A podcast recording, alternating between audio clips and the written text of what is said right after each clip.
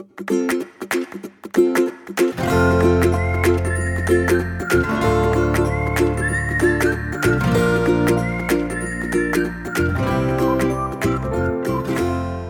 迎收听留学大小事，我是 Evelyn。大家一定听过，在美国没有车就等于没有脚吧？当然，根据你在哪一州、哪一个城市，那很多同学会在第一年考取驾照并准备买车。但美国开车呢，跟台湾有很大的不同。当我们被警察拦停的时候呢，我们该怎么做？这些呢，我们都不需要紧张。今天呢，我们很荣幸可以邀请到 Howard，他目前是副治安官，服务于加州 Riverside County 的警局。那听完这集的朋友们呢，你们会更熟悉加州的驾车法律。那我们现在就来欢迎 Howard。Hello，听众朋友们，大家好。Hello，Evelyn。Hello，你可不可以跟我们介绍一下你自己？然后还有什么是呃副治安官？好，你们好，我是 Howard，呃，我姓刘，所以大家叫我刘警官。我副治安官呢，在英文里面叫做 Deputy Sheriff，那就是附属于治安官底下的副治安官。那我们服务的这个区域跟平时普通大家见到的市里头的警局范围跟职能稍微有一点点不一样。不过我们我们也是警察，也是加州认证的警察。在每个州底下会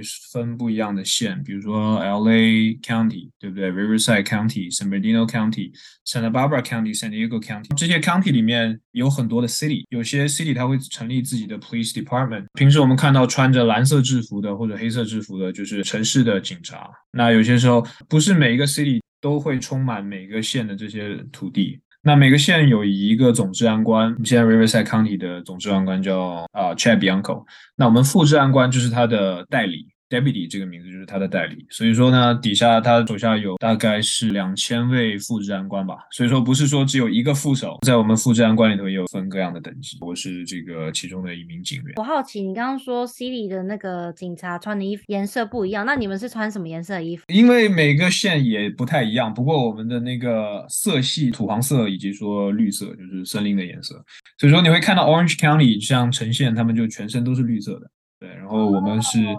Oh. 呃，我们叫 tan and green，tan 就是这个呃，就是军，就是陆军的那个黄色，也就是说陆军的军绿色这样。呃，那个 LA County 跟我们也类似，对，就是然后 San Bernardino 也是类似这样，大概就在这个色系里面。哎，那你们负责抓那些坏人吗？也也是也，我们也是也是负责的。我们的职能跟这个呃市警几乎是几乎是一样的，而且我们的职能比他们更多。对，但是我，我们还要负责，因为市警他们可能就是负责这个市的辖区之内的这些这些事情，呃，交通啊，呃，这个犯罪啊，然后搜救啊这些事情。但是，呃，县警局呢，我们还负责管理监狱，县的监狱，也就是说法庭。对，对，我们的职能会比他们更多一些，所以我们的这个部门也会更大一些。对，因为 county 其实比 city 还要大。对，就是还要应该说。比他们还要高，应该这样说吧？倒是不能说还要高，就是说范围比较大一些。因为我跟我们跟 City 是合作关系，我们并不是说我们他们只属于我们，并不是，我们是合作关系。对。哦、oh，OK，好，好，那我们就先来问一下，大概加州驾车的法律有哪一些？第一件，第一件，作为警官，我劝告呃各位这个新手司机的是，不要酒后驾车。对，因为在英文里头，它的总称叫做 driving under influence，就是说在这个受酒精或者说药品影响下驾驶，呃，汽车。对，所以说除了喝酒之外，我们还要在意的是说大麻 的，因为现在加州大麻合法了，所以你说你说是不是毒品就是非法呢？就是在法律层面上来说，其实也不一定。比如说现在现在大麻就可以合法，但是如果在这个吸食大麻之后，啊、呃，出现不安全的驾驶也算在这个酒驾当中，然后也包括说药物，对，不是每个人都是这个，呃，他们可能会有一些这个病症，或者说这个长期的 chronic 很长历史的这样的需要需要服用一些这个安眠性的药物，或者说镇静的药物，然后可能某天这个呃药物的影响特别大，对不对？或者说不小心这个吃超量了，对，也可能会。导致他们的驾驶不安全，对，这也是算在这个呃这个酒后驾驶的范畴底下。对，嗯，特别这个要提醒一点，就是对留学生，因为呢，只要一旦就是你酒驾有了这个记录之后呢，很可能就也很难进来美国吧，对不对？因为你在你在入海关的时候，海关他会看到你的那个 record 嘛。是我的猜测，是因为留呃，因为移民法我并不是专业，不过是我的猜想是，他肯定是会这个像酒驾这样的事情，在就是在法庭，在我们的这个庭审或者在我们法就是交通法当中是一个很看重的事情，对，所以他会在。他不只是说这个，呃，你执照会被吊销，然后你要需要付很多的钱，然后你需要去上很多的课，他会在你的这个个人记录上留下留留很长的时间。对，很多呃，我不知道学校啦，但是很多工作单位会会会看这个，会会看这个记录，然后可能啦，可能海关也会。对，所以酒驾真的是，或者说这个在 influence 酒精，或者说对这里来说，应该是影响是很大的。对，是一个是一个比较难这个跨过去的坎吧。对，虽然说这个我接下来要提的事情，它不是会影，就是从这个生理上影响到我们开车的这个这个能力，但是说它它是会对我们心理上造成很大的这个 distraction。对。啊、呃，我想要说的就是这个，现在我们人人都在手上人人手一台的这个，好像是我们的世界一样的那个我们的手机，对，这个也要特别注意。对，虽然说这个感觉说我们就觉得 under control，很多时候我们觉得说啊，只是离开我的眼睛离开道路一下下，然后是看一下手机，然后回回信息，但是啊、呃，不知不觉你就会。这个时间就会越来越多，你在你的那个注意力呃就会被吸引的越来越多，然后啊、呃、会出现很容很严重的这个交通事故，对，所以手机我要特别提醒。然后还有就是疲劳驾驶，对，呃留学生我觉得这个对留学生来说非常重要，特别是呃在大学的留学生需要很多时间 K 书啊，对我也是过来人，对，对，然后啊、呃、有些时候就晚上熬夜也是没有办法，确实要赶确实要赶作业或者说赶这个 deadline。啊、呃，然后呢，开车的时候就会出现疲劳驾驶，甚至说这个有些时候我们可能睡眠都很充足，但是就是吃吃饱了午饭之后，然后啊、呃、又对啊，这样像加州现在是慢慢要进入这个暖和的季节，暖洋洋的阳光就觉得啊就非常想睡啊。对，它不是一个像那个呃酒驾一样的一个罪名，对，我没有办法说你疲劳驾驶，我给你开一张罚单，并不是这样，但只是说疲劳驾驶会影响到你的呃注意力，然后会影响到你的判断力，导致说你的驾驶不安全。那我们会依照说你驾驶的不安全，然后触犯哪些条例，然后给你会给司机这个相应的这个罚单。对，但是呢，就是为了预防，因为呃疲劳驾驶的这个表现。很有些时候很像这个酒后驾驶，对对，所以所以后果也会也会很严重了。对，有些我听过很多很多那个开一开，然后再一睁眼就发现自己已经不在我原 不在原来的地方，已经在好几条车道之外。但是刚好非常幸运，他在深夜开车去，没有什么车，然后也没有出现出现什么事撞到行人这样的事情。对，所以说非常侥幸了。对，呃，但是我觉得就是像。劝告大家不要酒驾一样，就不要抱这样的这个侥幸的心理，对，因为啊、呃，这个真的是会出现很严重的这个后果。对，OK，像酒驾酒驾这个啊、呃、之后出现死亡的这个事件，我也也处理过一些，对，然后非常令人心痛吧，对，不只是说你自己的这个财务遭受损失，不只是说你的身体健康，其他人的身体健康，甚至说其他人的生命。然后会影响两个家庭，甚至说三个家庭，这样的事情是，对啊，时有发生。对，所以酒驾其实其实是非常在我们这个执法当中是非常看重的一件事情。对，不要说只是说啊，我要我只是要避免罚单，我只是要躲开警察，要要想到这个这个后果。那接下来就是啊一些比较这个我们新手学车的时候，教练都会提到的一些注意注意事项。对，我就是也是大概提醒一下，就是我经常。在执行的时候也会看到这些，也会看到司机忘记这些事情。对，啊、呃，首先肯定是要你的证照要齐全。对，等下我会啊、呃、详细的说哪些哪些证最好带。然后一定一定要买保险。对，首先加州肯定是每辆车就是你要开车之前肯定是有这个强制的保险，但是有些但是 应该说加州很多人还是没有买保险在。对，不知道什么原因，就是很多人就是 不买保险。I get it, I get it. It's 就是是一笔开销，但是。对啊，如果真的出现这个没有保险的情况，然后被开罚单的话，这个开销会会增加很多，对，会增加很多。然后啊、呃，同学们开车的时候会提到的事情啊、呃，就是要注意这个校车啊，呃、其实很难注意到哎、欸，校车他在开的时候，我有我有我有几次其实也都没有注意到，但是你、哦、你让他停下来，然后发现他把那个校车的车牌的那个 stop sign 摆出来之后，我才知道哦，我要停。对，呃，所以如果说在你熟悉的区域，就是说，比如说住在你家附近，你每天出去就会看到说，哎，或者你住在，你知道你住在这个，呃，中学、小学或者中学附近，每天，对啊，你开车出去你都会看到，所以就是给自己一个 mental note，对，你是不是可能会可能会遇到这样的情况？像我就其实住在学校附近，所以我经常上班的时候都会都会遇到校车啊，所以我就会自己会记住说，哦，这个肯定会有时候要要注意。校车它其实很醒目，它它会停下，然后它会它会闪灯，会有很多很多提示的黄色、红色都会有。然后打开之后，它会出现 stop sign。当这个 stop sign 打开的时候，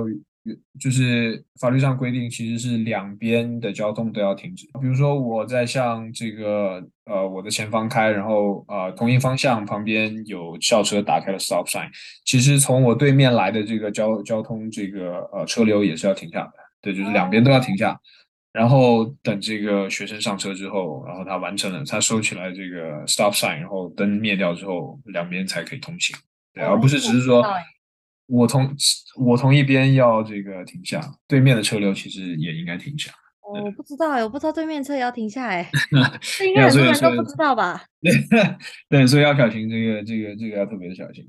OK，如果如果这个被抓到，后面刚好有一台警车被抓到了，开这个罚单，你知道大概是多少钱？它跟没有停 stop sign 的那个钱是一样的嘛？Uh, 就是也是那么严重的嘛？就是那个钱，我觉得应该是类似，对，就是大概都是在这个区间了。对我，我我现在不太记得它确切的数字，不过就是在在这个区间。差不多。OK，好。呃，然后再接下来就是紧急车辆，对啊，那紧急车辆包括说消防车，然后救护车，当然了，警车很多时候就是需要这个去紧急这个救援的时候，或者说有一些紧急事项，我们在。警察基本上遇到的会是这个追车，对，嗯、那我们会啊、呃，所有的紧急车辆基本上都会有灯啊、呃，不一不一定是警灯，就是上面会有这个 light bar，对，然后会鸣笛，是一定会听见的。对啊、呃，也难说，因为现在很多的车，很多的高级车的它的那个呃 soundproof 就是。特别的特 noise noise cancelling 真的是特别的好，然后有些人又又喜欢这个这音乐转的特别大声，对，所以说所以说这也是回到刚刚的这个话题了，就是要比较比较警觉一些，开车的时候是需要比较警觉一些。当然看到看到之后，我们就是啊、呃、先减速，然后靠右边靠右边停，对，基本上都要靠右边停。如果说呃你没有办法。已经特别紧急了，你没有办法换换，比如说你在中间的车道，你没有办法换到右边的车道再靠右边停的话，那就这个呃，如果说你没有办法做到，你觉得说特别危险，那就那就原地停下，然后警警车考虑会绕过你。不过通常通常来说，这个是靠右边停，对，最好是靠右边停，因为我们在训练的时候，在这个急救训急救员训练的时候，消防员训练的时候，我们都是从这个左边过。对，我举个例子，就是像很多，不过是之前就我很多我朋友他们在考驾照的时候嘛，嗯，如果他们就是很衰，刚好遇到遇到后面有警车或者是有救护车、消防车在响，然后他们就没有停，没有靠右边停，那他们那个考试就 fail，是直接。fail。我不知道现在还是不是这样子，但是以前那个时候是这样，就是如果你，嗯，我觉得应该是的，对，这个对。这个是，就是他们应该也是很，就是很看重这一个事情，就是如果你遇到这些紧急车辆，然后你并没有靠右边停下来的话，通常紧急车辆它紧急是肯定是是有它紧急的原因，它是需要需要需要救人的。新手司机的话可以这样想，就是说这个呃，他要紧急去救人，我需要我需要给他给他让开。或者说，救护车上肯定现在正在急救一个人，他可能这个对啊，有时就是他不能很快赶到医院的话，可能他就面临生命的危险。然后未来说，如果我坐在这个救护车上，我也希望说不会被塞到这个塞在这个这个 traffic 里面。对，对我希望赶紧到医院。对。哎，我还想再问一个，是我一直以来都不能理解为什么警察会这样做，就是在那个 freeway 上面。嗯，就是突然会警察就突然就是会拦住所有的车子，然后会就是开 S 型蛇形吗？对，对对对，他们是为什么要这样做呢？我一直不能理解。呃，首先这个是管高速公路的这个执法部门又跟我们不太一样，对，他们是这个加州高速巡高速巡警，对，嗯、那他们啊、呃，他们有他们自己的这个操作了，有自己的 protocol，我并没有特别问过他们这是为什么，不过这个在我的这个猜测里头是为了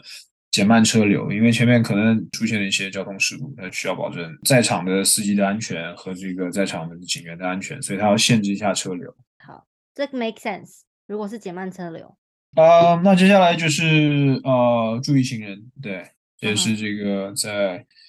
我们在开车的时候啊、呃，像我们观察，就是说除了我们只看我们前面的时候，我们也要观察观察两边，因为行人行人行人要比这个校车更小，对，要比这个紧急车辆更难 发现。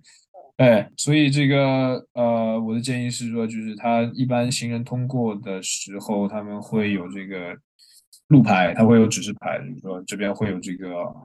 pedestrian sign，就是说前面会有斑马线，然后行人会从前面通过。当然了，在我们十字路口肯定是。default 我们就是默认就会有，肯定是有行人有可能会从这边通过，对，所以在经过这些时候，这些地方的时候都要特别的警觉，然后这这些地方的限速一般也不会特别的呃，对，不会特别的快，它会比较低的限速。在美国来说，行人是最大的，就是应该说跟我们在台湾就不一样，比如说在台湾在大陆.我们可能就不会先让行人过，你知道吗？就比如说.你在开车的时候，都是行人让车子先过。但是在美国不一样，是，是车子要让行人先过。是是是，就是在行人是被特别这个在交通法里面是被特别保护的这个人群了。对，嗯、这个包括等一下我会说到这个自行车，现在在新的法律里头也是提高了它的地位。很多这个城市的这个警局在执法的时候，就比如说在一些新设的，还有一些路段会会有一些改建，可能会新设 stop sign，对不对？会有一些新的 stop sign 出来，就是我们平时开开过去的时候，哦，没有 stop sign，但是它后面修改了一下这个规划，它就会出现新的 stop sign，或者说这边出现了一个商业区，新建一个商业区，然后他们会铺这个呃斑马线，对不对？然后这些时候呢，这个呃。警局一般会这个特别关注这些新设的这些啊、呃、设施，特别盯紧说，因为不习惯，所有在住在附近的居民也都不习惯，觉得好像 对，就是好像哎，之前没有这个东西，怎么现在突然出现了？那就是会提高这个居民的这个啊、呃、awareness 吧，认知认知程度，所以说他们会特别盯紧这些地方，所以这个这个也是要小心的。对，警察会就是警局有些时候会特别，他不是为了说。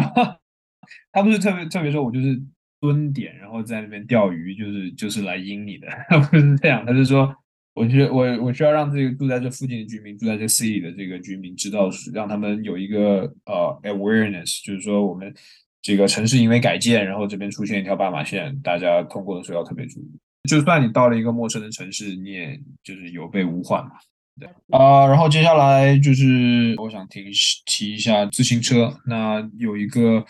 就是自行车在加州有新的这个法律的更新，自行车跟行人也一样，它就是目标也比较小，然后在旁边骑行，甚至比行人还比较难注意，因为它这个它也在移动，你也在移动，有些时候你都看不到它。对，但是现在呢，交通法要求司机呢，如果在我们在靠最右边的这个过道行驶，这个车道行驶，然后旁边有骑自行车，有自行车在呃，在他自行车道里行驶的时候啊，司机呢要现在被要求，有可能的话要换到左边的道，呃，如果有两条行车道是同一个方向，要换到呃左边行车道呃通过，然后再回到你之前车道，等于说像超车一样，就是要给这个自行车让出足够的距离。然后我们再超过它，然后再换回之前的车道。之前是说我们可以，呃，我们可以待在这个原来的车道，然后往我们的左边尽量挤一挤，然后给自己车辆跟自行车让开大概一米的距离，然后安全通过就可以。但是现在是要求司机这个变线，然后超过它，然后再变线回来再通过。对，比如说我们左边就有车，对不对？我们堵得死死的，我们过不去，那那也没办法，那就先就是尽量尽量减速，然后给自行车足够空间，然后我们再通过。或者说我们只有一条车道，对不对？然后自行车道紧紧的就挨着，我没有办法变到旁边的车道，没有没有第二条车道让我们变的话，那就对，就待在同一条车道，然后缓慢减速通过，然后给他们让开这个安全的距离。对，这是我想大家一个 update。那当然是了，接下来就是车辆的这个检查，特别是你的信号灯的这个检查啊，转弯灯、刹车灯、倒车灯，然后前面的前面的大这个大灯。如果说车体的其他部分有损坏的话，倒是不太呃，我们并不会太在意，除非是影响到这个车辆的安全安全的驾驶，对。嗯但是这个灯是请尽量这个保证它可以正常的运行，所以每次这个开车之前最好是可以检查一检查一遍灯，走一圈，然后确定说所有所有的所有的灯所有的信号灯都 function，对，然后然后再上。啊、所以说我希望说有大家可以有有这样的同理心，对，就是我们在开车的时候也不希也不希望被不安全驾驶的车辆撞，对不对？然后我们在路上逛街的时候也不希望说被酒驾的司机这个